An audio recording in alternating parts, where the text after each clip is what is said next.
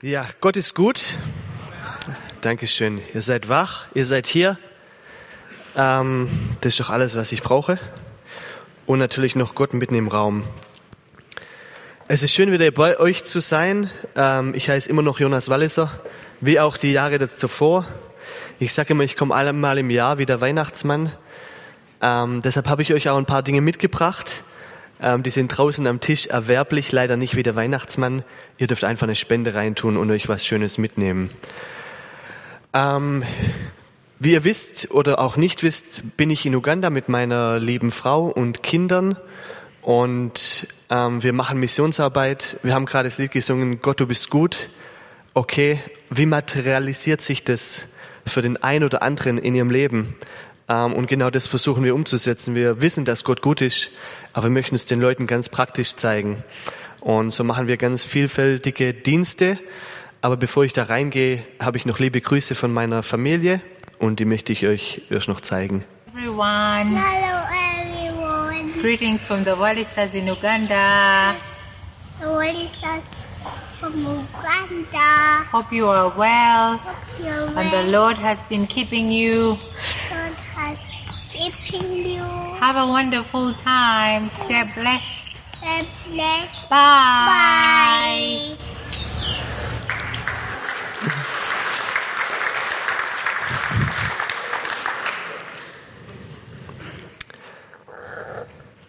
Okay, wir dürfen auf die nächste.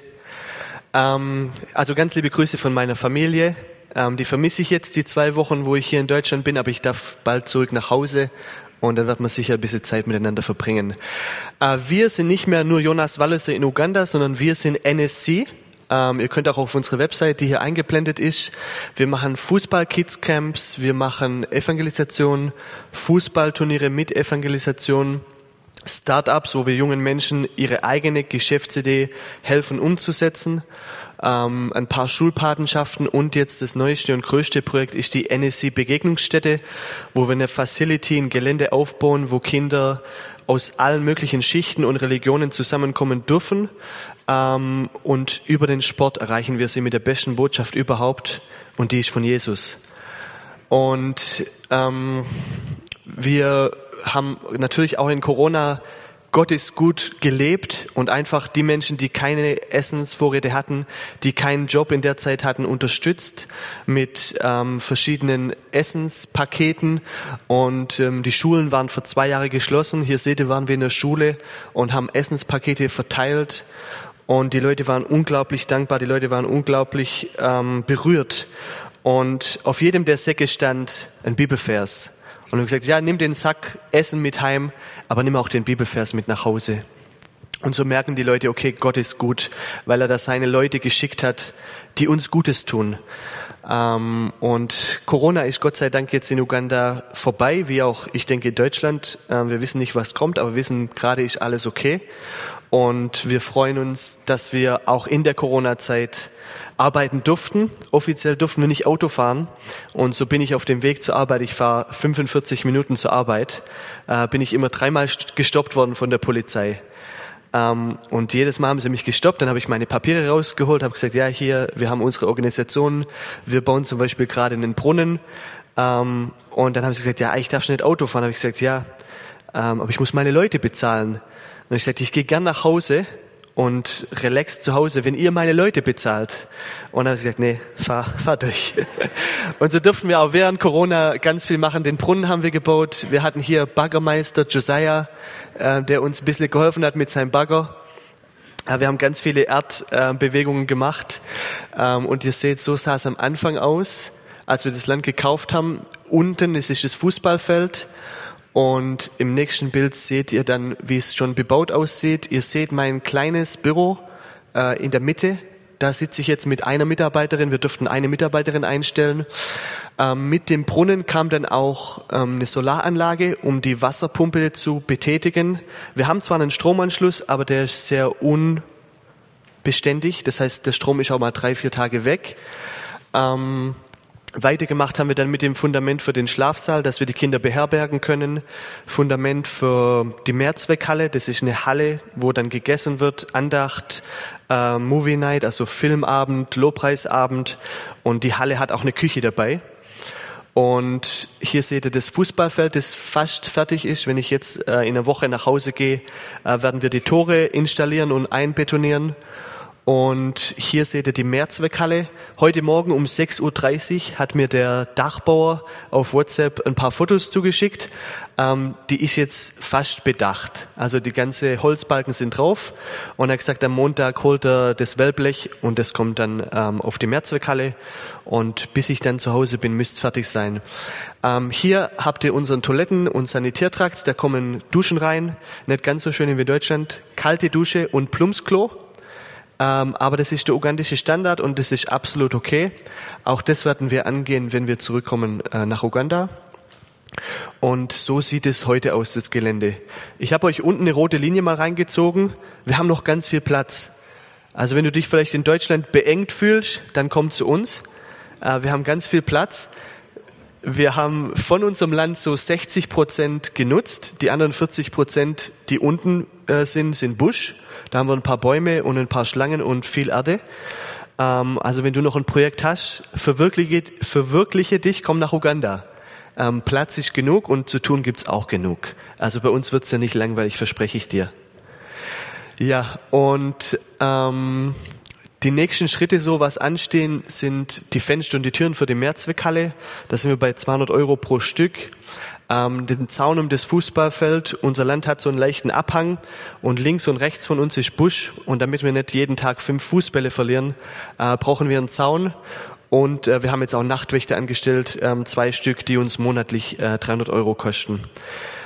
Ja, so ihr seht, es gibt noch einiges zu tun. Ähm, das nächste größere Projekt das wäre hier, das ist das Fundament von unserem Schlafsaal, ähm, ist auch schon fertig betoniert. Und da wäre jetzt der nächste Schritt, den Schlafsaal dann wirklich draufzubauen. Ähm, hier ist der Plan und wir sind bei einem Kostenvoranschlag von 75.000, ähm, damit alles fertig wäre im Schlafsaal. Also wenn ihr das Geld übrig habt, kommt doch nachher zu meinem Kofferraum und dann können wir das äh, bequem umladen. Äh, würde mich sehr freuen. Ihr könnt es aber auch gemütlich per Banküberweisung machen. Ähm, an dieser Stelle vielleicht nochmal ein herzliches Danke an alle von euch, die mitbeten, die, die mitgeben, die großzügig waren und sind.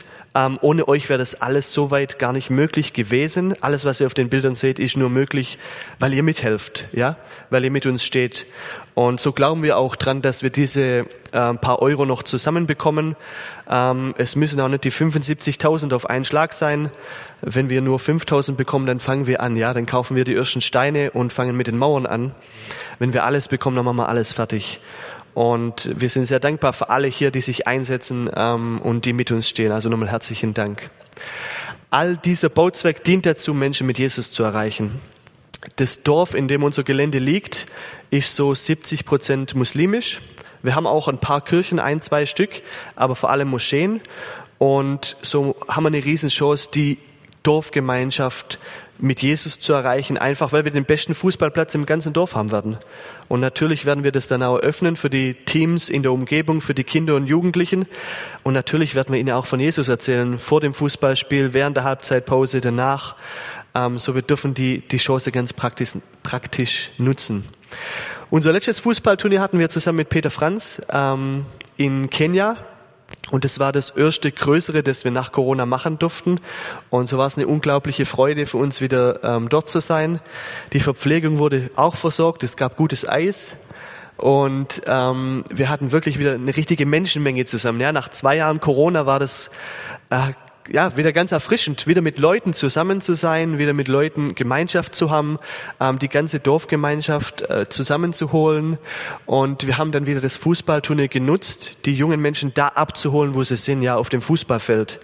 Die leben in ihrer eigenen Welt und das ist der Fußball. Und genau da haben wir sie abgeholt, äh, haben ihnen Fußbälle mitgebracht, Trikotsätze, haben die Schiedsrichter bezahlt und die Herzen waren offen. Und dann haben wir die Halbzeitpausen ähm, genutzt, auch einfach von Jesus Jesus zu erzählen. Ein kurzer Impuls, ein kurzes Zeugnis und durften sehen, wie, wie die jungen Männer und Frauen, wir hatten vier Frauenteams dabei, ähm, ihr Leben Jesus geben durften. Und es ist ein Privileg, es macht unglaublich Spaß.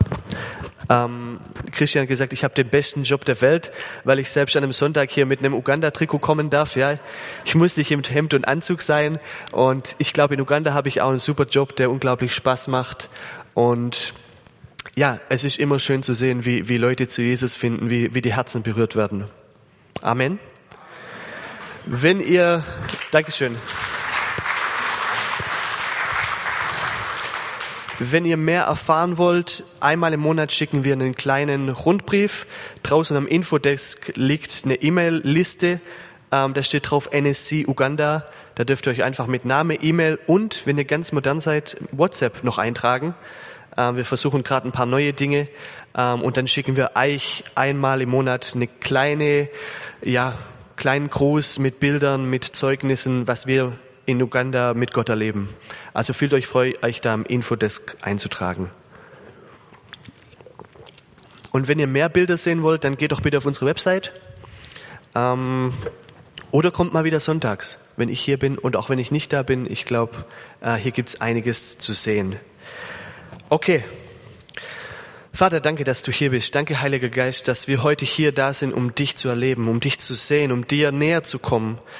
Ich bitte dich, öffne du unsere Herzen mit auch was allem wir reingekommen sind, die Probleme dieser Woche, die, die Dinge, die uns nerven, die Dinge, die uns aufhalten. Lass uns die einfach mal ablegen. Lass uns auf dich schauen. Wir wissen, Jesus, dass du die Lösung bist, ähm, dass du hier bist bei uns, für uns, dass du uns heute ganz nah sein möchtest. Und so bitten wir dich, Heiliger Geist, dass du uns durch diesen, ähm, durch diese Zeit durchleitest, dass du uns ähm, das neu auftust, was du tun möchtest. Möge dein Wille geschehen wie im Himmel, so auch heute hier bei uns.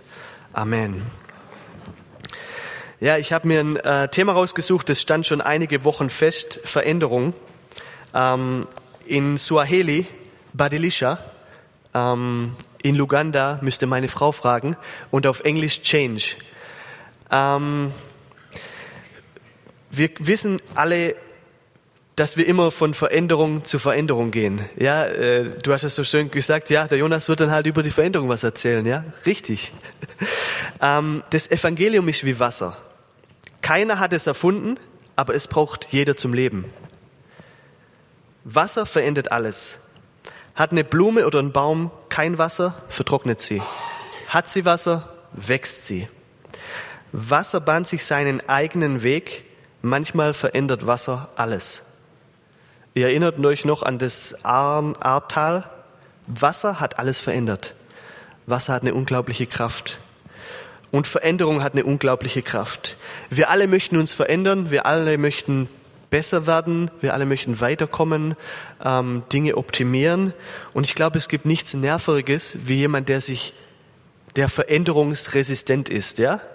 Wen nervt das außer mir? Ja, ich bin nicht der Einzige. Dankeschön.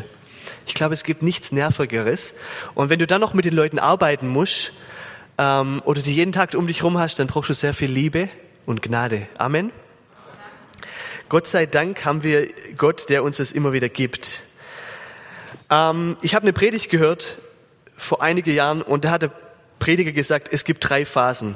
Entweder du stehst vor einer Herausforderung, die dich verändern wird, oder du hast gerade du stehst gerade mitten in der Herausforderung, die dich verändern wird, oder du hast gerade die Herausforderung überstanden und die nächste wartet schon wieder auf dich. Geht's euch manchmal so im Leben? Ja, der eine Berg ist überquert, dann stehe ich im Tal und schaue schon auf den nächsten Berg. Und kaum bin ich auf dem Berg, sehe ich schon den nächsten Berg. So geht's uns manchmal. Aber all diese Berge sind auch dann da, Dinge zu verändern. Auch Jesus kam in diese Welt, ähm, die von Religion geprägt war und hat viele Dinge verändert, hat viele Dinge neu angestoßen, um die Leute in ein echtes, lebendiges Leben zu führen. Alte Strukturen wurden aufgebrochen, alte Denkweisen wurden überdacht und plötzlich haben die Leute gemerkt, hey, das, was wir die letzten Jahre gehört haben von unseren religiösen Leitern, das ist absolut alt, vertrocknet, grau. Aber hier steht ein Jesus, der ist absolut lebendig ähm, plötzlich haben wir Farbe in unserem Leben. Plötzlich scheint das Leben wieder Spaß zu machen. Jesus kam, um die Veränderung zu bringen. Ähm, die religiösen Leiter, sie haben versucht, das System irgendwie aufrechtzuerhalten. Aber das System war mehr eine Grauzone, ja? Die Regeln waren gut, die Gesetze waren okay. Sie haben dann noch ein paar Dinge draufgepackt. Aber die Leute waren im System und keiner war so richtig glücklich. Kaum hast du was falsch gemacht, musstest du was opfern, ja? Dann musst du eine Taube herhalten, ein Schaf, was auch immer. Und es war einfach absolut ermüdend. Und Gott sei Dank kam Jesus in diese Welt und hat das vorgelebt, was die Leute mal sehen wollten. Ähm, kleines Beispiel. Wenn ich meinen Kindern sage, hey Josiah, nimm deinen Traktor und räum den in dein Zimmer, dann möchte ich einfach, dass er es tut. Ich möchte nicht, dass er mir einen Bericht drüber schreibt oder eine Theorie aufstellt, wie er den Traktor von A nach B bringen könnte, sondern ich möchte einfach, dass er mit seinen kleinen Fingern den Traktor nimmt und in sein Zimmer bringt. Ja? Und genau das hat Jesus uns gesagt. Er hat gesagt, hey, komm, geh hin in alle Welt, verkünde mein Wort, bring das Evangelium zu den Leuten. Tu es einfach. Ja? Schau nicht zu so sehr nach links und rechts und wir haben alle Fehler, aber ihm war die Beziehung wichtig, die Beziehung zu, zu, zu Gott und Mensch. Amen. Ich bin das Licht der Welt, damit jeder, der an mich glaubt, das Licht hat und nicht in der Finsternis bleibt. Zitat Jesus. Das war sein Auftrag und das möchte er, dass wir haben. Aber um dahin zu kommen, müssen wir uns verändern, müssen wir Veränderung äh, in Kauf nehmen. Was mich an Jesus fasziniert hat, dass er es gelebt hat. Er hat nicht nur von Veränderung erzählt, sondern er hat es wirklich vorgelebt. Und ich weiß, ich kann euch heute Morgen von Veränderung erzählen. Äh, mal ehrlich sein, also ich, ich, ich spreche auch zu mir selber. Ja, frag meine Frau. Da gibt es einiges an Veränderungspotenzial. Ähm, es ist leicht darüber zu reden, aber es umzusetzen, ich glaube, das ist oft die Schwierigkeit. Ähm, ich habe euch ein schönes Bild mitgebracht. Ähm, Fossil oder Fortschritt. Ja, wenn du mal Fortschritt bei Google eingibst, dann kommt dieser Mähdrescher. Absolut fortschrittlich, diese Maschine. Ähm, ihr seht, das Fossil, das steht im Museum. Der Mähdrescher, der geht nach vorne. Der trägt Frucht, ja, der erntet die Felder ab und nachher haben wir unseren Weizen zum Essen. Die Frage ist, was möchte ich sein? Möchte ich veränderungsresistent sein und sagen, nee, ähm, so wie es ist, ist eigentlich gut und ich bleib das alte Fossil, das ich schon immer war? Oder bin ich bereit zu sagen, nee, ich gehe mit dem Fortschritt äh, und das bedeutet nicht, dass ich alles, was die Welt mir bietet, mitnehmen muss oder machen muss, sondern ich gehe mit dem Fortschritt, ich entwickle mich weiter und aber auch ich gehe ein Risiko, dass es scheitert. Ich glaube, der erste Mähdrescher, der hat sicherlich äh, 10.000 Versuche gebraucht, bis er überhaupt richtig funktioniert hat. Und so ist es in unserem Leben auch. Wir brauchen sicherlich 10.000 Versuche, bis wir es mal auf die Reihe kriegen. Aber Gott ist gnädig und er gibt uns diese Zeit. Ähm, ich finde es interessant, wenn wir Bücher lesen von großartigen Autoren, wenn wir eine Predigtreihe hören von bekannten Sprechern. Und dann sage ich immer, wow, super Worte. Aber dann stelle ich mir die Frage, was kann ich davon umsetzen? Das klingt alles gut, rhetorisch 1a, äh, biblisch auch okay. Aber die Frage ist dann, okay, kann ich das wirklich in meinem Leben umsetzen? Und ich glaube, es ist dann immer wichtig zu sagen, Heiliger Geist, was möchtest du in meinem Leben tun? Ja, es muss auf diese persönliche Ebene kommen. Ähm, und es ist leichter gesagt als getan. Ja, wir reden von, von der Liebe. Hans, du hast es gesagt. Ähm, woher bekomme ich die Liebe? Wir reden von Vergebung. Wie kann ich vergeben? Äh, wir reden von so vielen Dingen, die leichter gesagt als getan sind. Aber dann lass uns doch auf Jesus schauen, unsere Hoffnung, unseren Anker, unsere Konstante, die bei uns ist, die mit uns ist, die uns begleitet in unserem Leben, Veränderung nach Veränderung nach Veränderung. Amen. Wir sind nicht allein. Wir kämpfen den Kampf nicht selber, sondern Jesus ist bei uns. Jesus war und ist uneigennützig. Es ging ihm nie darum, seinen eigenen Vorteil aus der Sache zu ziehen. Wie oft schauen wir nach unserem eigenen Vorteil? Okay, was habe ich davon? Wenn ich nichts davon habe, dann lasse ich es vielleicht lieber. Dann mache ich mir vielleicht nicht die Umstände, weil hey, am Ende vom Tag profitiere ich nicht davon. Ich glaube, das ist die Welt, in der wir hier in Deutschland leider leben. Ähm, und das ist auch das, wo ich sage, da möchten wir doch nicht hinkommen. Was ich an unseren Fußballturnieren liebe, dass sie uneigennützig sind. Wir gehen in irgendeine Stadt, in irgendein Gebiet, machen ein Fußballturnier für die jungen Leute, evangelisieren und dann sagen wir, okay, hier ist die Gemeinde, hier ist der Pastor, all die, die sich bekehrt haben, all die, die interessiert sind, hier ist der Mann, zu dem ihr gehen dürft. Das ist euer Hirte, das ist der, der sich um euch, um euch kümmert. Wir ziehen da keinen Vorteil draus, wir haben nur Ausgaben, wir haben keine Einnahmen. Aber ich glaube, genau das ist, was Jesus auf dem Herz liegt. Zu sagen, hey, ich gebe, auch wenn es mich alles kostet. Ich gebe, auch wenn ich mal was riskieren muss, auch wenn es mich äh, Geld kostet, Zeit, ähm, all das ist es wert. Meine Frau sagt oft in Uganda, in, in, in, ähm, in Afrika, viele Menschen haben den echten Jesus noch nicht kennengelernt, sondern ein verdrehtes Evangelium, das sie enttäuscht zurücklässt. Und wenn wir 1. Johannes 5.20 lesen, sagt es folgendes. Doch wir wissen, dass der Sohn Gottes zu uns gekommen ist, damit wir durch ihn Gott kennenlernen, der die Wahrheit ist.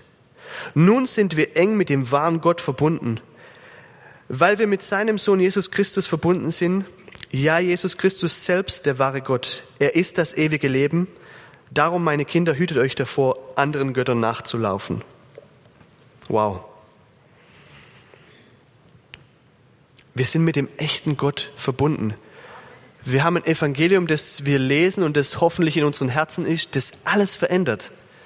Nicht nur für mich als Jonas Walliser, sondern für dich und auch aber für die Leute da draußen in Schorndorf und Umgebung. Ich glaube, wenn die Leute das Evangelium richtig verstehen und es ihr Herz berührt, verändert es alles. Zeugnis aus Deutschland, wir hatten einen Jugendleiter in Göppingen, ähm, der überhaupt nichts mit Jesus zu tun hatte. Dann hat er sich bekehrt bei einer Veranstaltung und hat immer schwarz getragen. Schwarzes T-Shirt, schwarze Hose. Und nachdem er sich bekehrt hat, weißes T-Shirt. Und er geht zu seiner Schule und alle sagen, wow, was ist denn mit dir passiert? Aus dem schwarzen Mann, der Deutsche war aber immer schwarz gekleidet, wurde jemand, der mit dem weißen T-Shirt kommt. Alle waren schockiert. Ja, aber es verändert was, auch wenn es nur ein T-Shirt ist es hat was verändert, es hat ihn verändert. Ähm, ich glaube, oftmals beschränken wir uns selber. Ähm, interessante Geschichte aus Uganda. Wir haben eine Frau von der Straße geholt, die mental nicht ganz auf der Höhe war und haben ihr dann äh, einen Wohnraum besorgt und ähm, haben ihr mit den ersten Monaten Essen geholfen. Und sie hat einen kleinen Sohn, sechs Jahre alt, und wir haben sie dann auch an eine Gemeinde vermittelt, wo sie hingehen kann. Und ähm, sie hat sich schon davor bekehrt und war dann dort in der Gemeinde. Und eines Tages hören wir den kleinen Jungen sagen, ähm, hören wir die, die Mutter zum kleinen Jungen sagen, ja, das Fahrrad ist vom Teufel. Also die, die heute auf dem Fahrrad hergekommen sind, passt auf. Besser zwei Helme als einer, weil anscheinend ist das Fahrrad vom Teufel. Und dann hat der kleine Junge darauf gesagt, ja, aber Onkel Jonas fährt auch Fahrrad. Aber sie hat gesagt, nee, nee, nee, das ist nicht gut für dich. Warum hat sie das gesagt? Weil sie wusste, sie muss dem Jungen das Fahrrad aus dem Kopf schlagen, weil sie kein Geld hat, ihm ein Fahrrad zu kaufen. Natürlich, wenn er die Mama fragt, kann ich ein Fahrrad, wenn, wenn er schon mit dem Fahrrad anfängt, kommt die nächste Frage, kann ich ein Fahrrad haben? Und sie wusste, sie hat kein Geld dafür. Und so hat sie einfach die blödste Ausrede überhaupt erfunden, das Fahrrad ist vom Teufel. Und damit war das kategorisch ausgeschlossen. Es gibt kein Fahrrad. Ich würde nicht mal ein Fahrrad anfassen. Ja? Und ich glaube, oftmals ist es in unserem Leben so. Ähm, wir sehen, Dinge sind unerreichbar, sind schwer. Und anstelle uns zu verändern, uns auszustrecken, sagen wir, okay, wir schließen das einfach aus. Es ist einfach unerreichbar. Das Fahrrad ist vom Teufel. Ich werde es nie bekommen. Manchmal sagen wir, ach, das Leben ist halt so. Es wird sich nie ändern. Wie oft haben wir uns selber ein System gebaut, wo wir drinstecken und uns nicht mehr ausstrecken, wo wir nicht mehr aus unserer kleinen Box äh, raustreten und sagen, hey, ich probier's mal, ich riskier's mal. Wir haben uns ein Gebilde gemacht, wo wir sagen, so sieht Gemeinde aus, so sieht mein Leben aus, so sieht Christsein aus. Die Frage ist, wenn Jesus heute kommen würde, in welcher Gruppe wären wir? Wären wir in der Gruppe von Jesus Oder wären wir in der Gruppe von den Pharisäern, von den religiösen Leitern, die sagen, aber hey, nee, nee, nee, so funktioniert's nicht. Ja, ich lese immer mit meiner Frau, bevor wir ins Bett gehen, ähm, ein Vers, ein Vers, ein Kapitel in der Bibel. Und jedes Mal schlagen wir die Augen zu und sagen, wie kann man das machen, ja? Jesus heilt hier jemand und dann kommen aber die Pharisäer und sagen, ah, nee, heute ist aber Sonntag. Da geht es nicht. Wo du denkst, meine Güte, wer kann mal die Leute wegwischen hier von der Bildfläche? Aber wie oft sind wir selber Pharisäer? Wie oft sind wir selber in diesem religiösen System und sagen, ach, aber für die haben so schon viele betet, ich mach's jetzt lieber nicht. Aber dann kommen wir zurück zu der Liebe und sagen, okay, was verändert die Leute? Es ist die Liebe, es ist das Dranbleiben, es ist die Fürsorge, es ist das Herz für den anderen, es ist die Uneigennützigkeit. Und ich möchte uns vorlesen von Zweiter Könige. Ähm, es geht um Elisa, er hilft einer armen Witwe. Eines Tages klagte die Witwe ihre Not zu Elisa. Herr, du hast doch meinen verstorbenen Mann gekannt. Du weißt, dass er dir in allem gehorcht hat. Er hat alle Regeln befolgt. Ähm, aber nun ist einer gekommen, dem wir noch Geld schulden, und er hat gedroht, meine beiden Söhne als Sklaven zu nehmen, wenn ich nicht sofort bezahle. Wie kann ich dir nur helfen? überlegte Elisa. Hast du noch irgendwelche Vorräte im Haus? Sie sagte, ich habe ein bisschen Öl, aber sonst nichts. Okay, gut. Geh hin, leih dir von deinen Nachbarn Krüge aus. Wie peinlich. Muss ich zum Nachbar gehen und mir Tupperware ausleihen? Was denken die wohl? Ähm, äh, gut, geh und leih dir von deinen Nachbarn leere Krüge aus, aber nicht zu wenige. Dann mit, geh mit deinen Söhnen ins Haus, verriegle die Tür, als nächstes gieße du dein Öl in die Gefäße. Sobald eins voll ist, stell es zur Seite. Die Witwe tat, was Elisa ihr aufgetragen hatte. Sie verriegelte die Haustür hinter sich und ihren Söhnen. Die beiden Jungen äh, reichen ihr die Krüge und ihr kennt die Geschichte. Ähm, die leeren dann Krug für Krug, ich habe auch ein Bild dazu, Krug für Krug ähm, in die anderen Krüge und dann ist der letzte Krug voll und dann kommt auch kein Öl mehr. Okay? Was für eine Geschichte. Die arme Frau geht zu Elisa und sagt, hey, mein Mann war ein guter Mann, der war ein guter Mensch, der hat sich an alle Gesetze gehalten und trotzdem geht's uns aber jetzt, nachdem er gestorben ist, schlecht. Ja, wir waren, wir waren, wir waren religiös, wir haben alles eingehalten, wir waren gut. Ähm, und dann sagt Elisa, ja okay, geh raus, ähm, geh über deine Hemmschwelle, geh mal zu den Nachbarn und leih dir Krüge aus. Ja, wie peinlich. Also ich, ich weiß, in Deutschland kann man mal zum Nachbar gehen und sich eine Butter ausleihen, die muss dann aber wieder zurückgebracht werden. Und ich glaube, wenn ich zu meinen Nachbarn in Börtlingen gehen würde und sagen, äh, kann ich mal zehn Krüge haben, dann würden die erstmal sagen, für was? Und wann kriege ich die zurück? Ja? Äh, und ich denke, auch damals war das vielleicht eine interessante Erfahrung, Dinge auszuleihen und dann viele auszuleihen. Ja, nicht ein Krug, sondern viele. Aber sie machte, sie ist gehorsam und sie füllen die Krüge und von dem Erlös konnten sie ihre Schulden bezahlen, ihre Söhne mussten nicht in die Sklaverei. Wow. Es hat die ganze Situation verändert. Ein Wort, hol Krüge, der Gehorsam ist zu tun, hat die Situation verändert. Von der Situation, hey, meine Söhne müssen in die Sklaverei, bis hin zu, ich habe keine Schulden, ich kann mein Leben wieder selbstständig leben. Es war eine kaputte Frau, verarmt, ohne Hoffnung, ohne Mann, aber Gott hatte einen anderen Plan. Oftmals sind wir gefangen in unseren eigenen Circumstances, ähm, Umständen und schauen nur in diesen Kreis rein und kommen nicht voran. Aber Jesus ist in dein Leben gekommen, um Veränderung zu bringen. Das passiert nicht von jetzt auf nachher, aber es passiert, weil er dir nahe ist, weil er mit dir steht, weil er dir hilft in allen Lebenslagen. Ich finde die Geschichte so super, ähm, wo Paulus in den Tempel geht. Ähm, und er möchte in den Tempel, um Gott zu, anzubeten. Und dann läuft er dorthin und da ist ein, ein, ein armer Bettler, der hat seine, seine Tasse da stehen und sagt, hey, kannst du mir nicht ein paar Münzen reinwerfen? Und Paulus sagt, ich habe keine Münzen, aber ich habe was anderes für dich das, was dieser Bettler Tag ein, Tag aus erwartet hat, war, dass irgendjemand ihm so gnädig ist und eine Münze reinwirft in seine Tasse. Das war das Mindset. Das war, was die Erwartung war. Er hätte nie erwartet, dass dann irgendwann ein Paulus vorbeikommt und sagt, hey, steh auf, du bist geheilt. Wie oft sind wir in dem Mindset, dass wir einmal die Nehmerqualität haben und dass wir sagen, hey, wenn, wenn Gott doch nur dieses kleine Ding für mich machen möchte, wenn ich doch nur diese Münze haben kann, aber Gott sagt, hey, ich habe so viel mehr für dich. Ich habe für dich eine Tasse, die soll überfließen. Wie die Krüge. Ich habe ich hab mehrere Krüge, die ich dir füllen möchte, dass du noch Segen sein kannst für deinen Nachbar, für deine Region, für deine Gemeinde, für deine Familie. Ich habe mehr für dich wie nur ein paar Münzen. Und ich glaube, wir brauchen mehr wie nur ein paar Münzen, weil wir schulden dieser Welt eine Begegnung mit Gott. Und eine Begegnung mit Gott wird es nicht geben, wenn ich dir eine Münze hinwerf. Eine Begegnung mit Gott wird es geben, wenn meine Tasse überfließt und wenn ich wirklich aus dem Fluss des Heiligen Geistes dir was mitgeben kann, was dich verändert für immer. Amen. Du bist, was du glaubst. Wenn ich glaube, dass Gott mir die Finanzen gibt für einen Stuhl, dann wird er mir die Finanzen geben für einen Stuhl.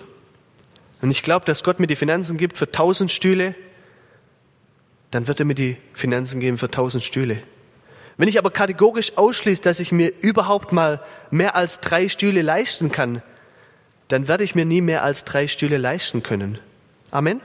Versteht ihr mich? Oder spreche ich in Fabeln?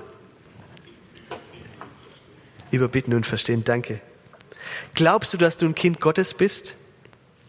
Dass deine Identität in Jesus ist? Was ich an meinem Gott so liebe, dass er keinen Unterschied sieht. Egal ob Professor oder Prostituierte, Kind Gottes. Egal welchen Rang, wie wichtig oder unwichtig du dir selber erscheinst, Gott liebt dich. Er hat einen genialen Plan für dich. Glaub groß. Ich kann dir, ich habe euch das schon erzählt, wo wir unser Land gekauft haben, habe ich geglaubt, dass Gott uns in einem Monat 70.000 Euro zur Verfügung stellt.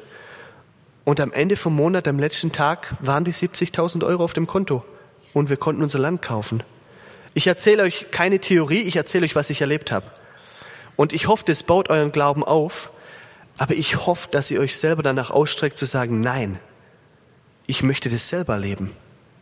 Wir hören viele gute Predigten, wir hören viel, was Gott tut, aber was sehen wir selber in unserem Leben? Und wie hingehend sind wir bereit, uns zu verändern, zu sagen, ja, ich möchte es auch sehen, ich möchte den Hunger haben. Und auch hier spreche ich wieder von mir selber. Warum ist es so verdammt schwer, sich zu ändern und die Dinge zu ändern? Und ich möchte euch Römer 7, 14 vorlesen. Das wissen wir genau. Ich aber, nur ein Mensch und der Herrschaft der Sünde ausgeliefert, ich verstehe es selber nicht, was ich tue. Das Gute, das ich mir vornehme, tue ich nicht. Das, was ich verabschiede, verabscheue, das tue ich. Bin ich mir aber bewusst, dass ich falsch handle, dann gebe ich damit zu, dass Gottes Gesetz gut ist. Das aber bedeutet nicht, ich selbst tue das Böse, sondern die Sünde, die in mir wohnt, treibt mich dazu. Wie oft ertappen wir uns dabei, schlechte Gedanken über jemanden zu haben? Wie oft machen wir was falsch und merken dann gleich, wow, das war falsch. Und es geht mir ja genauso. Äh, ich mache ja auch Fehler, ich mache ja auch nicht alles perfekt. Wie alle von uns. Die gute Nachricht ist, Jesus hat gesagt, es ist vollbracht. Ja, danke schön. Jesus hat gesagt, es ist vollbracht ich bin bei euch. Ja, ihr tut immer noch falsche Dinge, Tag ein, Tag aus, aber es ist vollbracht. Das alte System ist vorbei, wo du in Schuld leben musst, weil ich bin gekommen, um ein echtes Leben euch zu bringen. Wo ihr leben dürft und wo ihr in Fülle leben dürft. Wisst ihr, damals in Jesus Zeiten, das System hat schon so irgendwie funktioniert. Vor allem für die, die, die, die mehr Geld hatten. Die haben dann halt was falsch gemacht, dann haben sie halt wieder da eine Ziege geschlachtet, in den Tempel geschleppt ja, dann war alles okay. Genauso funktioniert das Leben für die Menschen da draußen, die Gott nicht kennen. Die gehen jeden Tag zur Arbeit, die bekommen ihr Geld. Ähm, das Leben ist okay. Ja? Die essen, die trinken, keiner stirbt. Und ich bewundere die Menschen, die dann immer wieder zu uns sagen und sagen, ja, hey, du bist Christ, aber warum lässt Gott den Krieg zu, die Erdbeben, äh, das Kindersterben, dass alles Schlechte auf dieser Welt passiert? Und es sind genau die gleichen Leute, die aber das ganze ja nichts von Gott hören möchten. Und dein Leben funktioniert sicher irgendwie, auch ohne Gott. Aber ich glaube, es funktioniert ganz, ganz anders mit Gott, aus meiner eigenen Erfahrung. Und ich möchte, dass wir kein Leben in der Grauzone leben, wo wir halt so unterm Radar durchfliegen, wo wir jeden Sonntag unseren ähm, Stuhl ausfüllen, weil Jesus hat nicht gefragt, ähm, hast du deinen Zehnten gegeben, warst du jeden Sonntag da, hast du ähm, einen Kuchen gemacht zum Kuchenbuffet. Jesus wird fragen, hast du mich gekannt? Sind wir Freunde? Warst du in einer Beziehung mit mir? Hast du jemand sein Leben verändert, weil ich in dir wohne? Ich glaube, das sind die Fragen, die mal auf uns zukommen, früher oder später.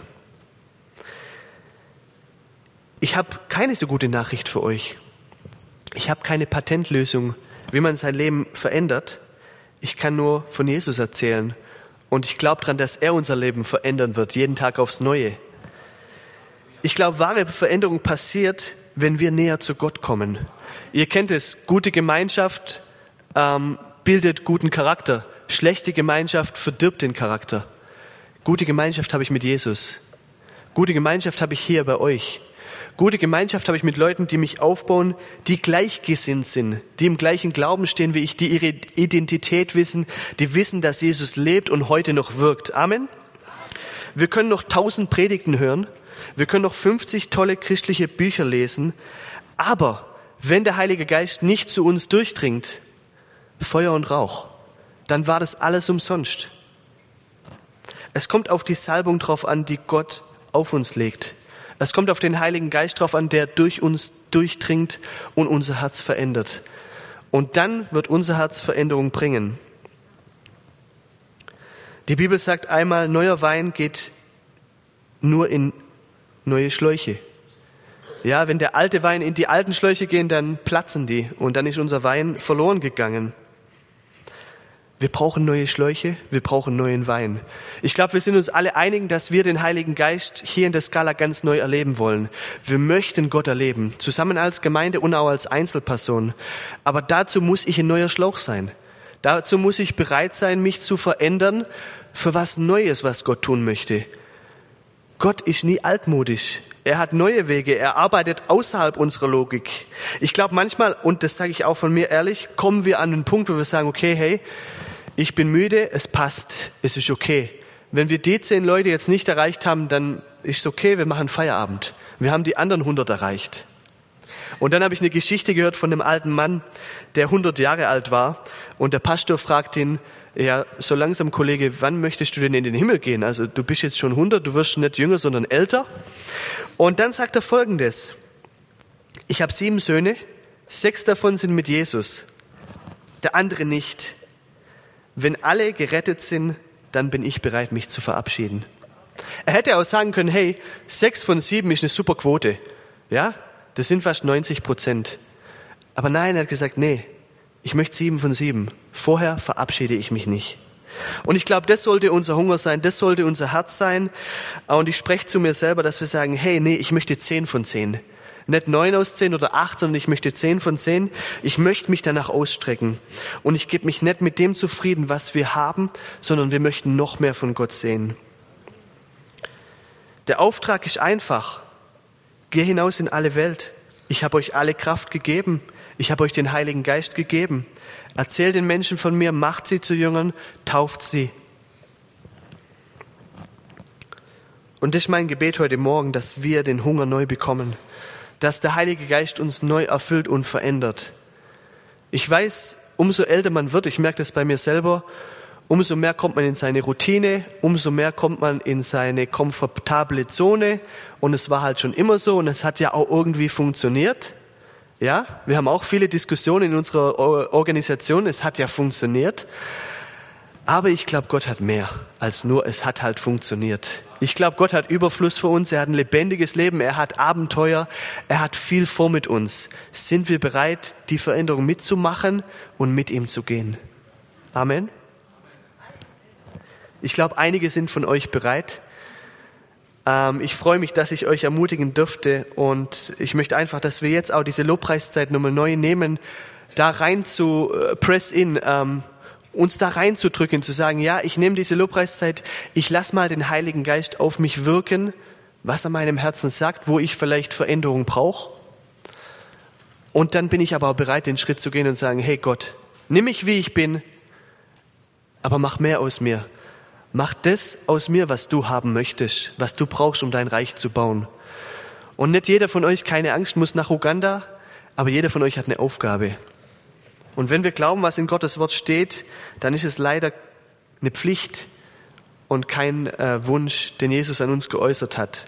Geh hin in alle Welt, verkünde mein Wort. Wir schulden dieser Welt eine Begegnung mit Gott. Und das ist mein Herz, auch wenn wir in muslimische Gebiete gehen, dass wir sagen, okay, ich erwarte nicht, dass sich alle Muslime jetzt bekehren, aber ich schulde denen einmal die Wahrheit von Jesus erzählt zu haben.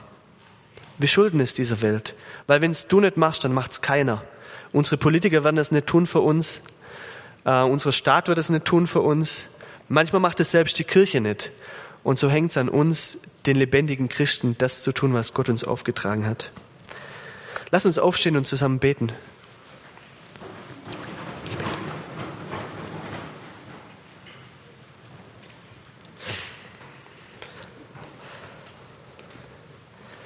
Heiliger Geist, danke, dass du hier bist mit deiner Gegenwart. Danke, dass wir dich erleben dürfen. Danke, dass du unsere Herzen berührst. Ich lade dich jetzt ein, ganz besonders heute Morgen. Wir sind hier zusammen, um dich zu preisen, Gott. Wir möchten deinen Namen hoch erhöhen. Wir möchten dich sehen. Wir möchten dich erleben in unserem Leben. Ich bitte dich, wo wir alte Dinge uns aufgebaut haben, die uns, die uns beengen, die uns begrenzen, öffne du uns, für, öffne du uns eine Tür Öffne du uns ein Fenster, dass wir dich ganz neu sehen dürfen. Heiliger Geist, komm du jetzt in die Herzen. Geh du durch die Reihen, berühre uns. Sag uns, hey, da brauchst du Veränderung.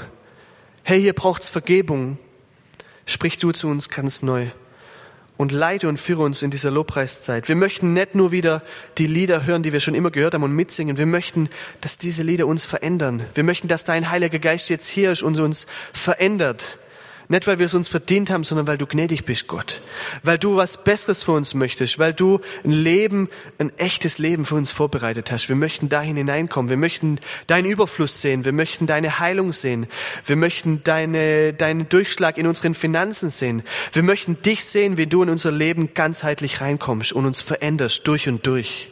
Und Vater, wir möchten keine Veränderung, die nur heute ist und für die Woche reicht, sondern wir möchten eine Veränderung, die bis in die Ewigkeit geht. Heiliger Geist, komm und berühre du uns jetzt.